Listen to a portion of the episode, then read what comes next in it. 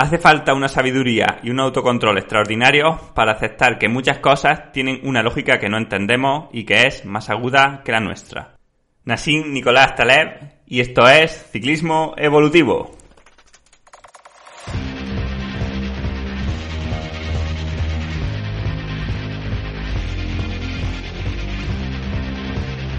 Hola, bienvenidos y bienvenidas a un nuevo episodio del podcast Ciclismo Evolutivo. Ya sabéis, el podcast donde unimos la ciencia con la práctica y la experiencia real para ofrecerte información útil de verdad acerca de entrenamiento, nutrición, psicología y en definitiva todo aquello que pueda hacerte mejorar el rendimiento y la salud. Y bueno, ya entrando en materia, en el episodio de hoy vamos a continuar con el episodio de sistemas complejos en el deporte. Vamos a terminarlo porque, bueno, recordaréis que nos quedamos un poco a mitad, entonces hoy vamos a terminar os voy a terminar de exponer algunas ideas sobre los sistemas complejos y por último, pues algunas aplicaciones prácticas de estos sistemas al mundo del entrenamiento, aparte de los ejemplos que, vamos dando a lo largo del episodio. En el episodio anterior no hablé de las características básicas de los sistemas complejos, quizás porque las daba por hechas y porque las expuse en el primer episodio de sistemas complejos, el 28. Pero bueno, vamos a nombrarlas un poco brevemente con la clasificación que hace Natalia Balaguer y Carlota Torrens en el libro de Complejidad y Deporte, que son cuatro principios que caracterizan a todo sistema complejo, como decía en el episodio anterior, como nuestro cuerpo o como la naturaleza. Uno es el principio de incertidumbre, y es que un sistema complejo es totalmente imprevisible a largo plazo. Y es que el comportamiento o la respuesta del sistema ante cualquier estímulo va a depender de todo el conjunto, de toda la globalidad, tanto del sistema como del contexto en el que se aplique este estímulo. Y es que, como decía en el episodio anterior, una misma carga de entrenamiento, el mismo entrenamiento, las mejores series del mundo, ¿no? Que hay por ahí, que quien dice, estas son las series que manda Manuel. O este es el entrenamiento que hace Chris Froome o Egan Bernard. Pues bueno, ese mismo entrenamiento, en un contexto, en un momento de la temporada y para una persona, puede ser, pues bueno, lo que le haga mejorar un poco más su rendimiento, o puede ser, como digo, la, la gota que come el vaso y que le haga entrar en sobreentrenamiento, lesionarse o simplemente disminuir su rendimiento por fatiga. Es que esto incluso podríamos retorcerlo hasta el extremo de afirmar que aquí, al contrario que en las multiplicaciones, el orden sí altera el producto. Y es que realizar un entrenamiento previamente a otro no es lo mismo, no es el mismo estímulo ni mucho menos que hacerlo eh, al revés. O sea, por ejemplo, hacer un día de serie y el siguiente un día de fondo largo y suave, no vas a dar el mismo estímulo que haces primero el día de fondo y después el día de serie. Esto no es sumatorio y no podemos coger al final de la semana y decir, pues bueno, al final he cumplido con los entrenamientos que tocaban, aunque lo he hecho en otro orden distinto y pensar que es lo mismo, porque siempre va a haber cierta variación, por eso no me gusta en, ningún caso pues utilizar cuantificaciones de entrenamiento basadas en, en sumas totales, ¿no? En decir, pues este año entrenado X kilómetros o esta semana he acumulado 600 TSS o he acumulado 20 horas, porque ya no es solamente cómo las has hecho, sino en qué orden las has hecho. Volviendo al ejemplo que decía antes de la serie, pues bueno, siempre, o, en mi punto de vista, es mejor hacer primero el día de series cuando estamos frescos para poder apretar y luego el fondo con los depósitos de glucógeno un poco tocados de las series porque como la intensidad va a ser baja, vamos a poder hacerlo también el fondo y además va a tener un estímulo añadido que va a ser, pues bueno, la depresión de glucógeno inicial ya que vamos a tener por la serie. Entonces digamos que vamos a amplificar la respuesta de, del entrenamiento de fondo. Si lo hiciésemos al revés, lo que pasaría es que el fondo no es tan exigente, porque bueno, hacer fresco y con los depósitos a tope, a lo mejor un día de fondo sin apretar, no es un estímulo tan fuerte, y luego al día siguiente de la serie no las puedes hacer bien o no las puedes hacer a tanta potencia porque estás cansado de fondo previo. Pues bueno, un poco esto es lo que quiere decir, ¿no? Que en los sistemas no podemos predecir las respuestas, pero es que incluso el mínimo cambio, incluso aunque sea un cambio de orden, ya va a afectar a la respuesta total del sistema. Por eso es una tontería tratar de cuantificar o de sumar entrenamientos porque no tienen un efecto aditivo. Como decíamos en el programa anterior, aquí el todo es mucho diferente o muy diferente a la suma de las partes. Otra de las características de los sistemas complejos, que este sí traté más en el episodio anterior, es de la globalidad. Y es que decía que si cogemos un sistema complejo y lo dividimos en partes y trabajamos cada parte por separado, el resultado final no va a ser mejor ni tan bueno como podría ser si trabajásemos todo en su conjunto. Esto, por ejemplo, se ve muy claro en un equipo de fútbol. Si a cada jugador lo entrenamos individualmente para hacerlo lo más fuerte, lo más veloz, lo más explosivo posible, que tenga buen disparo, que tenga buen pase, lo que queramos, pero individualmente, sin contacto con sus compañeros, y luego juntamos al equipo y los ponemos a jugar juntos, ¿qué va a pasar? Que el rendimiento del equipo se va a ver afectado, va a disminuir, pese a que los jugadores por sí solos, cada uno es mejor, no tienen compenetración, no saben jugar juntos, ¿no? En el ciclismo, pues el ejemplo que ponía, si tú entrenas por un lado los músculos, por otro lado el corazón, pero eso, como decía, los músculos en el gimnasio, el corazón corriendo, eh, lleva una dieta muy buena, luego ya, lleva, también estás preparado psicológicamente, pero no montas en bici, no lo entras todo en su conjunto, lo que te va a pasar al llegar a una carrera es que tu rendimiento va a ser muy pobre. ¿Por qué? Porque al final hay que entrenarlo todo, todo en su conjunto. Lo que importa al final es la acción, la globalidad del sistema. En tercer lugar, tendríamos el principio de interdependencia, que nos dice que una modificación en cualquier componente de un sistema complejo modifica a los demás y modifica al conjunto en su totalidad. Como decía en el ejemplo de un ordenador, pues tú puedes cambiar la pantalla por una pantalla más grande, puedes cambiar el disco duro por un disco duro más potente y el resto de piezas siguen funcionando igual. A la impresora no le afecta que cambie la pantalla, ni el teclado, ni el ratón. En el organismo humano sí. Por ejemplo, si tú dejas de tener estrés en tu día a día, puedes soportar más carga de entrenamiento, puedes entrenar más duro, vas a comer mejor porque no tienes ansiedad, vas a tener mejor relación con los demás y eso va a generar una serie de, respuestas en cascada que va a hacer que todo mejore. No solamente, como digo, la parte psicológica, sino que va a hacer que mejore tu entrenamiento, que mejore tu nutrición, etcétera. O si lo queréis ver de forma más fisiológica, que se vea más claro, pues bueno, una mejor nutrición también va a permitirte recuperar mejor entre entreno y entreno, en entrenar más duro y por tanto conseguir más adaptaciones. Y en cuarto lugar, tenemos que estos sistemas complejos son adaptativos, lo cual quiere decir que cambian para adaptarse mejor a su entorno. Esto lo vemos a menudo, por ejemplo, muchas especies se han adaptado a vivir con el ser humano y de hecho les, va bien, por ejemplo, los animales domésticos, o sea, los perros y los gatos, pero no solo estos, los pájaros que viven en las ciudades, hay pájaros que viven en construcciones humanas, como los cernícalos. La propia naturaleza se va adaptando a los cambios que el ser humano ha hecho en ella. Y también el ser humano se ha adaptado a, cambios, por ejemplo. desde que salimos de África, el ser humano ha conseguido vivir en climas donde hace 20.000 años se, hubiésemos pensado que, era imposible. Por ejemplo, en los países nórdicos, Alaska, Siberia, los esquimales, por ejemplo. Pues bueno, han sido cambios lentos, hay que decirlo, pero que han hecho que nosotros, como organismos, como organismos complejos, mejor dicho, hayamos sido capaces de adaptarnos a situaciones o a condiciones donde antes hubiésemos muerto. Si hubiese existido un fisiólogo un estudioso del cuerpo humano hace, que os digo yo, 20.000 años, hubiese dicho que el ser humano no era, no estaba preparado para beber leche de vaca, no estaba preparado para vivir tan lejos del Ecuador, por ejemplo. Sin embargo, ya vemos que con esta serie de cambios epigenéticos y genéticos que se han dado a lo largo de varias generaciones, hemos conseguido adaptarnos a climas y a situaciones donde no podíamos vivir antes. Entonces, bueno, la naturaleza se adapta, los seres se adaptan, lo que pasa que muchas veces, o, quizá el problema que está pasando ahora, ¿no? Es que la adaptación está siendo más lenta de, de, la velocidad a la que estamos cambiando. O sea, estamos cambiando a una velocidad que, da miedo, da, da vértigo, realmente.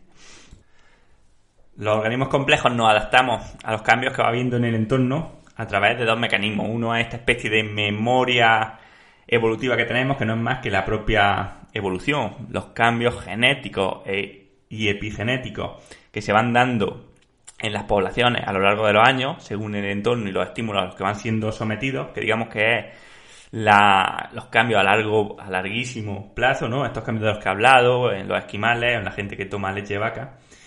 Y luego otros cambios mucho más a corto plazo que también nos interesan, que son cambios internos en la forma que tenemos de hacer frente a diferentes estresores, que expliqué pues, cuando hablé de, de alostasis o de la gestión del estrés por el organismo.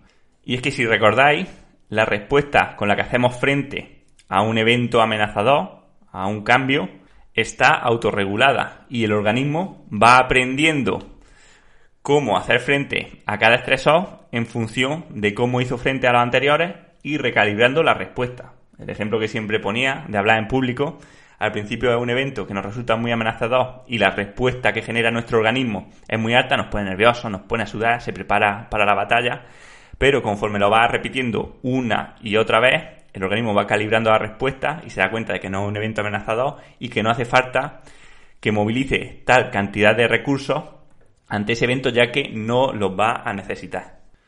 Esto en el campo de entrenamiento nos viene a decir que un mismo entrenamiento puede provocar diferentes respuestas en el organismo, incluso aunque todas las demás condiciones sean iguales, según cuál sea nuestra emoción o nuestra respuesta mental ante este entrenamiento. Si este entrenamiento, por ejemplo, nos genera ansiedad, nos preocupa, la digamos que la respuesta del organismo va a ser mayor, va a movilizar más cantidad de recursos y por tanto va a tener una mayor cantidad de fatiga que si este entrenamiento lo hace por placer, lo está disfrutando, en cuyo caso va, a destinar justa, solamente los recursos necesarios, los que vaya necesitando el organismo para hacer frente a la demanda energética y por tanto la fatiga va a ser menor. Esto lo he hablado en algunos episodios, pues bueno, pues intentando poner de relieve la importancia que tienen nuestras emociones en el rendimiento o por qué disfrutar nos puede hacer mejorarlo, así que no lo voy a desarrollar aquí, pero bueno, también si alguien no lo ha, no lo ha leído, pues que si os suscribís a, mi lista de correo, os mando lo, nada más suscribiros, lo primero, pues un artículo que hice eh, reflejando justamente esto, ¿no? Cómo el cuerpo modula la respuesta ante una carga según nuestro estado mental ante este agente estresante, carga de entrenamiento o que, también podría ser otro, pero bueno, en este caso vamos a hablar de, cargas de entrenamiento. Bien, si unimos esta idea de sistemas adaptativos autorregulados y la de fractalidad que vimos en el episodio anterior, nos daremos cuenta de que hay cierta similitud entre todas las estructuras que hay en el universo. Por ejemplo, a nivel más pequeño tendríamos los átomos, bueno, tendríamos las unidades subatómicas, que, pero bueno, como no las entiendo, tendríamos los átomos. Los átomos se unen para formar moléculas. Las moléculas se unen para formar células. Las células, para tener funciones más fuertes que las de la propia célula, se unen en tejidos. Los tejidos se unen en órganos. Órganos, sistemas, sistema digestivo, por ejemplo. Los sistemas forman ya un organismo, un organismo como, el ser humano. Los organismos forman ecosistemas, los ecosistemas formarían, por ejemplo, el planeta, la Tierra. Los planetas forman sistemas solares, o de otras estrellas, lógicamente, y estos sistemas galaxias, y la galaxia del universo, etc. Todo esto son sistemas complejos, son sistemas complejos dentro de sistemas complejos. Cuando yo hablo de el sistema complejo de la naturaleza y el sistema complejo del ser humano, eh, quizá doy a entender y no y no es mi idea, o no es lo que quiero que os, quedéis, como si fuese algo diferente y están justamente encajados en lo mismo. De hecho, el cambio en un sistema pequeño puede afectar a un sistema más grande, porque al final esta parte, eh, este sistema pequeño, ¿no? Eh, por ejemplo, un, tejido es una parte de un sistema más grande como el ser humano, pero un fallo en un tejido va a descontrolar todas las demás partes del sistema humano. Lo mismo pasa con que una pequeña que una persona solamente, ¿no? Un sistema humano puede cambiar el ecosistema, la naturaleza. Pues, por ejemplo, es un loco que, quema el monte, ¿no? Entonces, pues bueno, es, curioso, es, bueno, es asombroso realmente, ¿no? Es, la hostia esta complejidad del universo que se agrupa en capas y todas están interconectadas. Ahora recuerdo esto de, de lo que se, dice a veces y con lo que a ver, estoy de acuerdo. Tendrían que darse casualidades, pero, pero puede pasar que el pequeño aleteo de una mariposa en una parte del planeta puede provocar un terremoto en la otra parte del planeta. Y es que así es, un pequeño cambio en una estructura genera unas consecuencias impredecibles que podrían llegar por efecto de, de rebote a desequilibrar todo el sistema. Como también comenté en el episodio anterior, los seres o los organismos complejos estamos en un estado de inestabilidad, bastante lejos de estar en equilibrio donde siempre están ocurriendo pequeños cambios. Ya sabéis que, por ejemplo, es bueno que la variabilidad de la frecuencia cardíaca sea alta y que la variabilidad de rango de temperatura en las que se mueve el cuerpo a lo largo del día o de movimientos que le, que le aplicamos sea variada. Es bueno. A, a otros rangos, por ejemplo, sabemos que en la naturaleza, pues las poblaciones de diferentes especies van variando con el tiempo y lo mismo ocurre con el tiempo meteorológico, donde va cambiando según el día. En la naturaleza todas las estructuras tienen esta secuencia irregular y precisamente esta irregularidad es la que las mantiene en una especie de equilibrio. Digamos que se trata de fluctuar, de moverse, de cambiar para que el grueso, para que el conjunto no se debilite y no se caiga. Podríamos decir que los sistemas tienen la capacidad de autorregularse y de autoorganizarse para hacer frente a los cambios en el entorno y salir airosos. Por tanto, la irregularidad consiste en una serie de pequeñas desviaciones que hacen que el conjunto del organismo se autorregule, se mantenga en equilibrio y no llegue a este punto crítico en el que hablamos en el episodio anterior, donde ya empieza una serie de cascadas que terminan pues con una descomposición mayor de este sistema complejo, una reestructuración mucho más profunda que requeriría cambios mucho más importantes. ¿vale? Digamos que estos pequeños cambios son los que protegen de cambios más grandes. En el entrenamiento, por ejemplo, una pequeña variabilidad, bueno, pequeña o grande, una gran variabilidad entre días de carga y días de descanso, entre mantener una potencia estable o mantener la subida un poco más de potencia, la bajada un poco menos, estas pequeñas variaciones protegen al sistema de un gran colapso como podría ser una lesión o un síndrome de sobreentrenamiento. Esto es una de las cosas que, que no se entienden o que más miedo me dan cuando hablamos de, cambio climático, del proceso que estamos generando.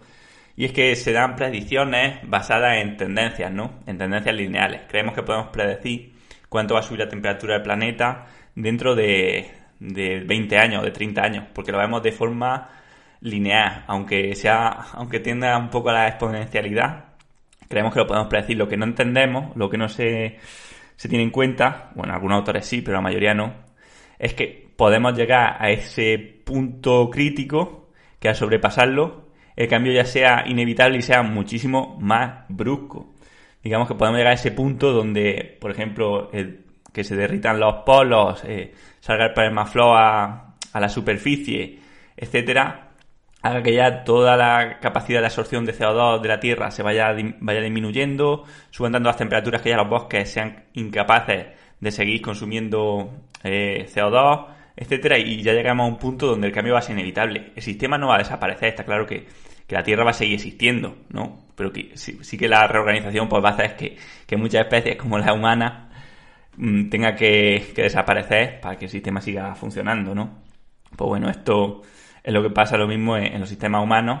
Por ejemplo, ahora con el coronavirus, a la fecha que estoy grabando esto, en marzo, pues bueno, eh, una cosa que empezó con un minúsculo cambio de un de una cepa, de un coronavirus, de un murciélago que cambió, que se transfirió a las personas, un minúsculo cambio, luego llegó a, las personas, ¿no? Hizo que, pues bueno, es un, virus que cambia el ARN de las personas, o sea, ese pequeño cambio en el ARN ya enferma a una persona, una persona pasa a otra, pues bueno, ya estos cambios a nivel de organismo pasan ya a los macroorganismos, ¿no? A sistemas mucho más grandes, porque pasan a países, hay confinamientos, esos confinamientos hacen que la gente entre en depresión, esos confinamientos hace que la gente no tenga eh, comida de calidad y que a lo mejor no ahora, pero dentro de 30 o de 40 años o de 20 años tengan problemas, haya depresiones, haya suicidios, haya obesidad o caries o un montón de problemas derivados de, ese pequeño problema como en el virus y ya a otras escalas, porque al final, como decía, todo está conectado y a la escala económica, a la escala social, pues bueno, todos los cambios arrastran todo, ¿no? Es como esa pequeña mariposa que decía antes, que bate su ala en el Pacífico y hay un terremoto en Europa, pues pues es lo, que ha pasado ahora con el, con el coronavirus, ¿no? A ver cuando este episodio se publique, qué es lo, qué es lo que ha pasado. Ahora mismo, eh, ya digo, estamos a 8 de marzo, pues el miedo es el que, el que guía la sociedad, parece que todo el mundo se va a infectar. Bueno, veremos a ver cuando se publique esto, que creo que va a ser en mayo, pues qué, qué es lo que pasa. Y bueno, ya sí, después de desahogarme y después de haber expuesto la teoría, vamos a consejos más prácticos y también más directos. porque si no se nos baja el programa. Bueno, pues empezamos con consejos para deportistas. Los deportistas somos sistemas complejos, dinámicos y no lineales. Y nos adaptamos a las tareas como tal. Esto quiere decir que siempre vamos a responder a una tarea de forma óptima según nuestras capacidades. Por ejemplo, cuando hagamos una carrera, cuando hacemos un test, ¿cuál es la mejor cadencia para hacer este test? Pues la cadencia autoseleccionada, la que nos pidan las piernas. ¿Por qué? Porque el organismo es perfectamente capaz de determinar, según nuestra fuerza máxima y nuestra capacidad aeróbica o anaeróbica, cuál es la cadencia óptima para realizar este ejercicio. Lo mismo pasa con el pacing, con el ritmo. Nuestro ritmo, o sea, nuestro cuerpo, cuando ya tenemos cierta experiencia, es capaz de autoseleccionar perfectamente cuál es el ritmo que podemos mantener durante un ejercicio y tratar de hacerlo con medios externos, como digo, es como el ejemplo que ponía de intentar controlar, eh, inhibir la respuesta de un sistema y hacerlas de forma artificial. Nunca va a funcionar igual de bien. Como el rendimiento va a depender de todos los factores que están involucrados en él, tenemos que tratar de cuidarlos todos y reconocer si alguno está fallando para tratar de ponerle solución. Por ejemplo, el estado emocional, la motivación o la alimentación y el sueño son tan importantes como el entrenamiento. Uno tiene que detectar si hay algo en su vida que le está frenando para conseguir su máximo rendimiento. Por ejemplo, la semana pasada hablaba con un deportista que me decía, Manu, no sé qué me, ha pasado porque los datos entrenando eran mejores que nunca, yo me sentía con confianza, fui a la Andalucía Bay Rey y no me he encontrado bien, no me he encontrado tan bien como entrenando, no sé qué me ha pasado, estoy un poco decepcionado, yo pensaba que iba bien y no. Y claro, si le, pregunto, le pregunté dos cosas. La primera, ¿recuperaba bien entre etapa y etapa? ¿Comía bien? Sí, todo a tabla. Y la segunda, ¿algún problema emocional? Eh, durante los días previos o durante la carrera? Y ella me dijo, sí, pues he tenido un problema con el trabajo y la verdad que he estado noche sin pegar ojo y tal. Pues bueno, ese, ese justamente era su constreñimiento. Ese era el factor que nos estaba impidiendo rendir bien. Si no le hacemos caso porque pensamos, como se piensa todavía, que lo que importa es el entrenamiento y, y la nutrición solamente, pues hubiese dicho, pues mira, tanto entrenamiento para nada, es que no valgo, o es que no he entrenado bien, o lo que sea. Pero si ves el cuerpo como el conjunto, dices, claro, es que los problemas que estoy teniendo personales o sociales o de cualquier otra índole están haciendo que el sistema no funcione bien. Tengo que trabajar. ¿Qué, qué necesita hacer deportista? ¿Trabajar más en su entrenamiento? No. Trabajar en solucionar estos problemas laborales. O sea, es curioso, pero el mejor entrenamiento para la bici ahora mismo es que se centre en mejorar su trabajo. Más cosas. Cada persona tiene unas características intrínsecas diferentes a las de los demás. Tenemos que ser conscientes de ellas y evitar entrar en generalidades, por ejemplo, en programas de entrenamiento para todo el mundo o en querer ser como todo el mundo ya que no somos iguales. Por ejemplo, hay gente que de genética es más rápida y tiene menos resistencia que otros. Es una tontería que entrenen o que se preparen para carreras que no les benefician. ¿no? Por ejemplo, alguien que nace con mucha punta de velocidad es una pérdida de tiempo que se centre en carreras de ultrafondo, mientras que alguien muy resistente pues no debería centrarse en carreras cortas al sprint, porque al final está poniendo en, o está tirando a la basura sus fortalezas y utilizando solamente sus debilidades. Entonces tenemos que ser conscientes de cuáles son nuestras fortalezas, nuestras características y tratar de adaptar el entrenamiento y, las competiciones que vayamos a hacer a ellas. Otro consejo, fijarnos solamente en la globalidad del proceso y no en, en puntos concretos. Lo que decía, un sprint. ¿De qué me sirve que dé 1400 vatios de pico de potencia o de 1600 o 1200 si luego tu resultado en las competiciones no mejora? Lo importante es la globalidad y que este pico de potencia sea acorde también a unos buenos valores, a intensidades o mejor dicho a duraciones más largas para que además de sprintar lo haga en el grupo de adelante y lo haga a tope cuando toca a final de carrera no que pegues el sprint eh, en la neutralizada. Otra, y lógicamente, el pico de rendimiento es fluctuante a lo largo de la temporada y no se puede mantener mucho tiempo. De hecho, el progreso ya sabemos que no es lineal, sino que se da en oleadas, en escalones y, a veces de forma un poco caótica, donde es difícil predecir hasta el extremo cuándo se va a dar un pico de forma, cuándo se va a perder, porque como digo, cualquier factor puede desequilibrarlo. También el que estemos nosotros mismos en constante cambio hace que el entrenamiento que necesitamos también sea diferente a lo largo de las diferentes etapas por las que vamos pasando. Ya no solo de la juventud a la adolescencia a la juventud y al estado de fase adulta, sino que de un año a otro o de diferentes partes del año vamos a necesitar entrenamientos diferentes. Es que el plan que sigue un año no te vale para el siguiente porque cambian mil factores, porque cambia tu horario de trabajo, porque cambia el entrenamiento previo que llevas, porque cambia cómo has hecho la pretemporada, porque cambia tu calendario de carrera, etcétera. Por eso es una tontería seguir planes de entrenamiento, ya no digo de otra gente, sino de nosotros mismos de otra época, porque a veces encuentra gente que dice, mira, este, este entrenamiento lo hacía hace 10 años y estaba como un toro. Y pues sí, pero hace 10 años pues no trabajaba, estabas dedicado solamente a la bici, ahora estás trabajando, tienes familia, eh, duermes menos, entonces bueno, lo que necesitaba hace 10 años no es lo que necesitas ahora. Si lo, si lo sigues, seguramente acabes entrando, pues como digo, en fatiga en sobreentrenamiento o que directamente no seas capaz de hacerlo. Otra enseñanza que podemos sacar, la variabilidad es buena en casi todos los ámbitos. Variabilidad en el entrenamiento, variabilidad durante el entrenamiento variabilidad en la recuperación, variabilidad entre semanas y variabilidad entre meses y entre temporadas. La variabilidad casi siempre es buena. Otra muy interesante, sobre todo para los deportistas de más edad, es que hasta ahora se piensa que el hecho de ir aumentando la edad, sobre todo a partir de los 30 años, se presupone con una disminución de rendimiento. Pero esto vemos que muchas veces no es así. O sea, aunque en teoría, el consumo máximo de oxígeno baja a 0,5 mililitros por kilo por minuto cada año a partir de los 30 de media. Esto solamente es una parte del sistema global, que es el rendimiento. Pero cuando nos fijamos en el sistema, este perfectamente puede seguir aumentando su rendimiento, pese a que el V2 va bajando, porque hay muchas más patas que influyen. Por ejemplo, la eficiencia, o por ejemplo la táctica, la técnica, la confianza del deportista, el conocerse, el entrenamiento, etcétera. Por ejemplo, el caso que tenemos ahora, Valverde. Valverde está con 37 años, con 38 rindiendo pues, quizás más que con, que con 30, ¿no? Y un montón de deportistas que empiezan a, entrenar, que empiezan a competir con, con 30 y tantos años, con 40, y van pasando años y van mejorando. ¿Por qué? Porque saben entrenarse mejor, porque van mejorando su eficiencia, van mejorando el porcentaje al que se da el umbral de este consumo máximo de oxígeno, eh, van aprendiendo a correr, etcétera. Entonces, si nos fijamos la panorámica global y no solamente en una parte del sistema, por supuesto que puede un deportista ir cumpliendo años y mejorando.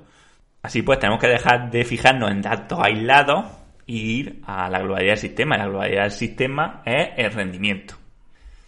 Bien, en cuanto a como entrenadores, ¿qué podemos sacar en claro de estos modelos o qué ideas podemos sacar? Pues lo primero es que teniendo en cuenta todo esto, un entrenador ya no puede decir que programa las respuestas que va a tener el deportista durante los entrenamientos. No podemos decir estamos entrenando para mejorar esto o para mejorar aquello, porque el cuerpo actúa de forma global y además impredecible. Si tú estás diciendo que estás trabajando el FTP o que estás trabajando la potencia máxima, bueno, lo que puedes decir en todo caso es que el estímulo que estás proponiendo tiene esas características, pero no que la respuesta del deportista va a ser esa.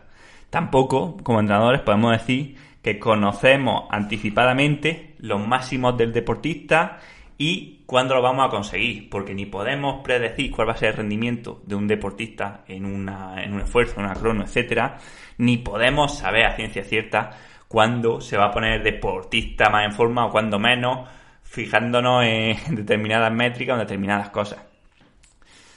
Aquí un poco de crítica también, y es que esto pasa mucho con, con lo que se va a entender con con gente o con, con algunos programas de entrenamiento, ¿no? Donde parece que se está vendiendo la idea a la gente de que somos capaces de predecir y de que tenemos cuantificadas las cargas y los vamos a poner en forma en el momento adecuado. Una vez vi hasta un chico que decía a, un, a un pupilo que si seguía ritmo de mejora actual, eh, que estaba en 5 vatios kilo, pues que en 4 años iba a estar en 6 vatios kilo, con todo, como si todo estuviese calculado, todo milimetrado, y como ya vemos, los sistemas complejos son totalmente irregulares, son caóticos, y hasta cierto punto se puede estimar, pero no se puede predecir con exactitud cuándo se va a dar ni el mejor rendimiento, ni cuál va a ser, ni hasta dónde va a poder llegar un deportista, ni mucho menos decir en tu cuerpo va a pasar esto o si entreno X, el resultado va a ser Y, es que lo que, lo he dicho en todo el programa.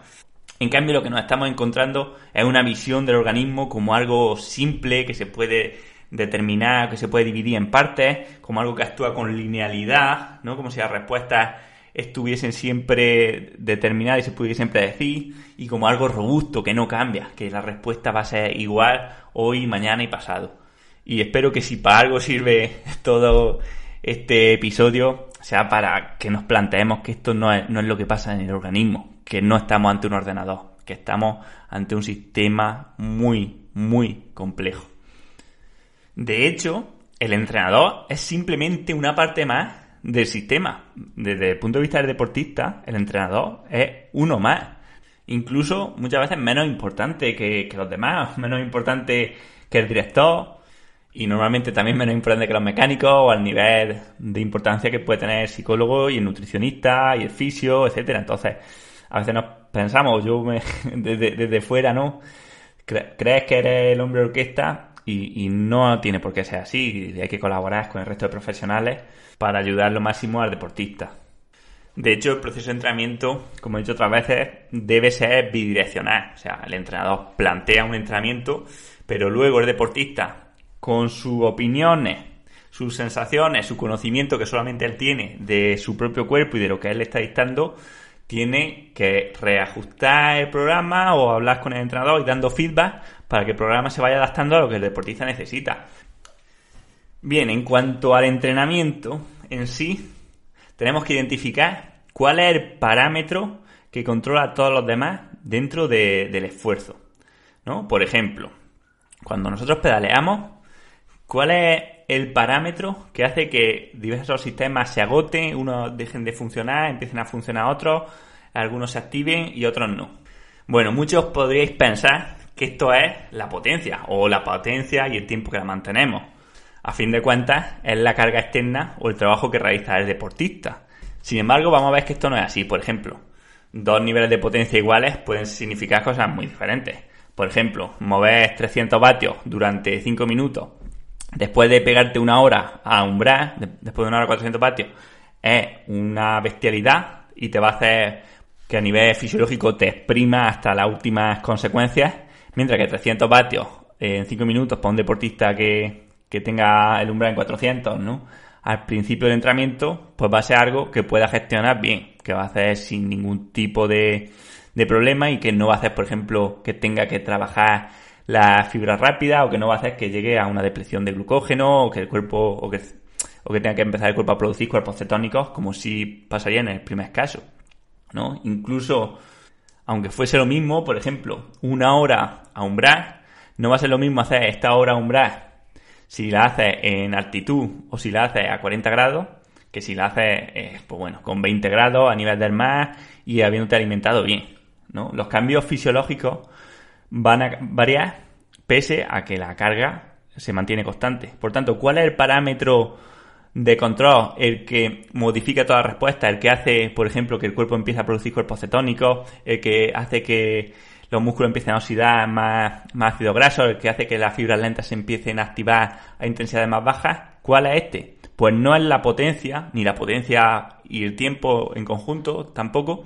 sino la fatiga, la propia fatiga. Podemos decir, podemos hablar de fatiga, podemos referirnos a ella como el grado de estrés que añadimos al organismo, el grado de, de desbalance que estamos haciendo en la, homeostasis del organismo, da igual.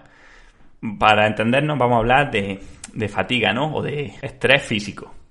Bien, pues si nos damos cuenta de que es, en última instancia, y en primera también, la fatiga la que guía las respuestas corporales del organismo, la que hace que se activen y se desactiven diferentes vías metabólicas y la que hace que el cuerpo se adapte o no se adapte, acumule fatiga o no acumule fatiga, ¿qué sentido tiene ver el entrenamiento en base solamente a, potencia, a métricas de potencia o acumular determinadas horas en determinadas zonas de entrenamiento de potencia si esto no lo vemos dentro de su conjunto, dentro de su contexto. Por ejemplo, lo que digo muchas veces, acumulas tiempo en zona. Pues no es lo mismo acumular, ¿qué os digo yo? 20 minutos en zona 5 en base a hacer 20 series de un minuto que hacer los 20 minutos seguidos en zona 5, ¿no? ¿Se entiende? Por esto no me gusta nada la métrica de cuantificación de la carga de entrenamiento, los sistemas modernos de, de medición de todo, porque nos fijamos en el parámetro que no es el importante, ¿vale? A veces puede coincidir, puede haber relación entre el estrés y las cargas físicas que estamos aplicando, pero muchísimas veces no, o hay cierto error y el problema es que este error se está obviando. Además estamos aislando procesos de una forma que no tiene sentido. Por ejemplo, cuando se habla de entrenar eh, el FTP para mejorar el FTP, pues, estamos obviando que todo mejora todo al final. La carga que tú le das al organismo, da igual si, si le estás dando una carga de que coincide justamente con el FTP, o sea, estás dando con un entrenamiento de 4 horas o con series más cortas, la carga es la que va a dictar las adaptaciones y si el sistema que queremos trabajar va a estar estimulado o no. Se pueden conseguir, por ejemplo, muchas veces los mismos resultados con un entrenamiento de 4 horas al 70% del FTP y con un entrenamiento de 2 horas al 85%. Por eso no tiene sentido separar en partecitas algo tan global y tan complejo como el rendimiento humano en su totalidad. Y bueno, ya ni hablemos, como he dicho antes, de, eso, de cuantificar las cargas, de sumar los TSS de un día a TSS de otro, porque bueno, como, además como ya expliqué en el episodio de, de TSS o de otras cosas, pues bueno, al final hay una correlación que es bastante baja entre la carga de TSS y la carga física real del organismo. Que ojo que a verla, hayla. No quiero decir que no la haya, pero que es mucho más baja que la que pueda haber entre la fatiga real que tengas y el dolor de piernas o la, o la fatiga que tú estés experimentando en tu día a día si te sabes conocer, si te comprendes y comprendes las reacciones de tu organismo. Bien, pues con esto lo que quiero decir, lo voy a explicar de otra forma, es que en vez de ser el parámetro clave que guíe la prescripción de entrenamiento, la potencia, o digamos la potencia y el tiempo, ¿no? la conjunción de potencia y de tiempo que podemos mantener, en vez de planificar para esto, para conseguir mover determinada potencia en determinado tiempo, lo que deberíamos buscar sería entrenar el parámetro que realmente importa, el parámetro que realmente hace que cambien cosas, que es, como he dicho, la fatiga. Entonces, en vez de hacer las series enfocadas a los vatios y al tiempo, hacerlas en conseguir la fatiga o en mantener más tiempo ese estado de agotamiento o de fatiga que al final es el que nos va a hacer mejorar. Así cuando planifiquemos un entrenamiento intenso no tenemos que pensar en cuántos minutos voy a acumular a determinada intensidad, sino en prescribir de forma que llevemos al deportista a la fatiga y además a mantener la fatiga durante el máximo tiempo posible. ¿Vale? Yo, por ejemplo, cuando planifico entrenamiento de alta intensidad, cuando ya estamos en fase avanzada de la temporada, lo que busca es poner al deportista al límite y calcular los vatios en función de lo que tú crees que va a hacer ese deportista de forma máxima. Luego, eh, todos los días uno no está igual. Hay días que estamos más motivados, días que menos, que hemos comido mejor o peor. Entonces, siempre le digo al deportista, mientras el esfuerzo sea máximo, las mejoras lo van a ser. Entonces, si tú te ves que puedes dar un poco más, dalo, ¿vale? Aunque te pases de los vatios marcados. Y si no llegas, hazlo a tope, aunque no llegues. Pero mientras tu esfuerzo sea máximo, esto nos va a decir que el grado de estrés que está generando en el organismo también es máximo y que por tanto las adaptaciones que va a tener después de ese entrenamiento van a ser máximas y no importa si hemos movido un poco más de vatios o un poco menos, pero que vamos buscando llegar a esa fatiga máxima y no a decir que hemos hecho tantos vatios porque bueno, al final eso no es lo importante, los vatios simplemente nos van refrendando de que podemos ir en una tendencia positiva de cara a mejorar el rendimiento. Por eso tenemos que tener muy en cuenta que lo que nos pone en forma no es mover vatios, sino sufrir. Pero ojo, eh, que siempre lo repito también, Sufrir cuando toca, que suele ser mucho menos de lo que la gente se cree. Sufrir dos veces por semana y el resto de días tranquilo y disfrutando de, la bici. Bueno, también se puede disfrutar de, de, sufrimiento, pero de otra forma. Y por último, para terminar de hablar de entrenamiento, pues como apuntaba antes, que no tiene sentido ya centrarnos en aspectos concretos de, la globalidad del deportista, como puede ser pues la potencia que genera el deportista a determinados milimol, o los milimol de lactato que genera el deportista a determinada potencia, porque eso al final no, no significa si el deportista mejora o empeora, sino que es simplemente una pequeña parte. Y luego ya en el entrenamiento, pues lo que digo, olvidarnos de este pensamiento en el que se cree que si tú trabajas algo, mejora ese algo solamente. Por ejemplo, lo típico que se dice, pues quiero mejorar mi umbral, trabajo series a FTP, a umbral, ¿no? O series a intensidades medias, en vez de entrar polarizado. O si quiero mejorar el fondo, pensamos que, lo que tenemos que hacer es muchos fondos. Y, a menudo es al revés. Hay que dar estímulo también de vez en cuando, estímulo contrario, entrenamientos de alta intensidad. Entonces, pues bueno, ver esto un poco más en globalidad y olvidarnos de, de entrenamientos súper específicos para determinar para determinadas cosas porque el cuerpo no actúa así. Y ya para terminar, algunos consejos en cuanto a la investigación en ciencias del deporte, la nutrición o lo que sea, es el hecho de que se olvida la, individualización. Como apunta Kelly en su artículo sobre la periodización o el mito de la periodización y el concepto de alostasis, etc., en las investigaciones se suele coger siempre la media de los deportistas. Pero cuando nos vamos a caso por caso, vemos que con un mismo entrenamiento, deportistas tenían respuestas totalmente diferentes y que con diferentes tipos de entrenamiento, diferentes periodizaciones, los deportistas muchas veces tienen respuestas similares. Por tanto, en vez de muchas veces coger medias, tendríamos que fijarnos mucho más en el individuo, en todos los factores que le influyen y trabajar en relación a eso. O sea, quizá más que sacar medias de grandes poblaciones, ir fijándonos caso por caso, detectar el contexto de cada deportista y en función del contexto ir sacando conclusiones de para según qué contexto, según qué cosas pueden funcionar mejor o peor. Pero como digo, esto nos quiere decir también que va a ser muy difícil en campos como el entrenamiento tener en algún momento resultados clarificadores de algo, ya que lo que le va bien a alguien no le puede ir bien a, otra persona. Por tanto, es muy difícil decir con rotundidad que una forma de entrenar o que una serie son mejores que otras. Yo sé que, nos gusta tener certezas, que la gente quiere escuchar que unas series son mejores que otras o que estas series son las definitivas o, o hacer recetas de entrenamiento. De hecho, muchos libros se han vendido mucho en el ciclismo porque traían recetas otros libros han tenido críticas por no tener recetas, pero sinceramente creo que esto nos dice a las claras que es imposible porque cada persona tiene un contexto y una historia diferente que además va cambiando con el tiempo. Bueno, pues ya sí, hasta aquí el episodio de hoy. Quiero agradeceros eh, todas las muestras de cariño que, habéis dado en episodios anteriores del podcast Muchísimas gracias por compartir el episodio, muchísimas gracias por darle a me gusta en iVoox, por comentarios que habéis dejado en Apple Podcast y también muchísimas gracias a los que colaboráis con el podcast para que esto sea sostenible. El que os habla es Manu Solarjona y esto es Ciclismo Evolutivo. Nos escuchamos en el próximo episodio.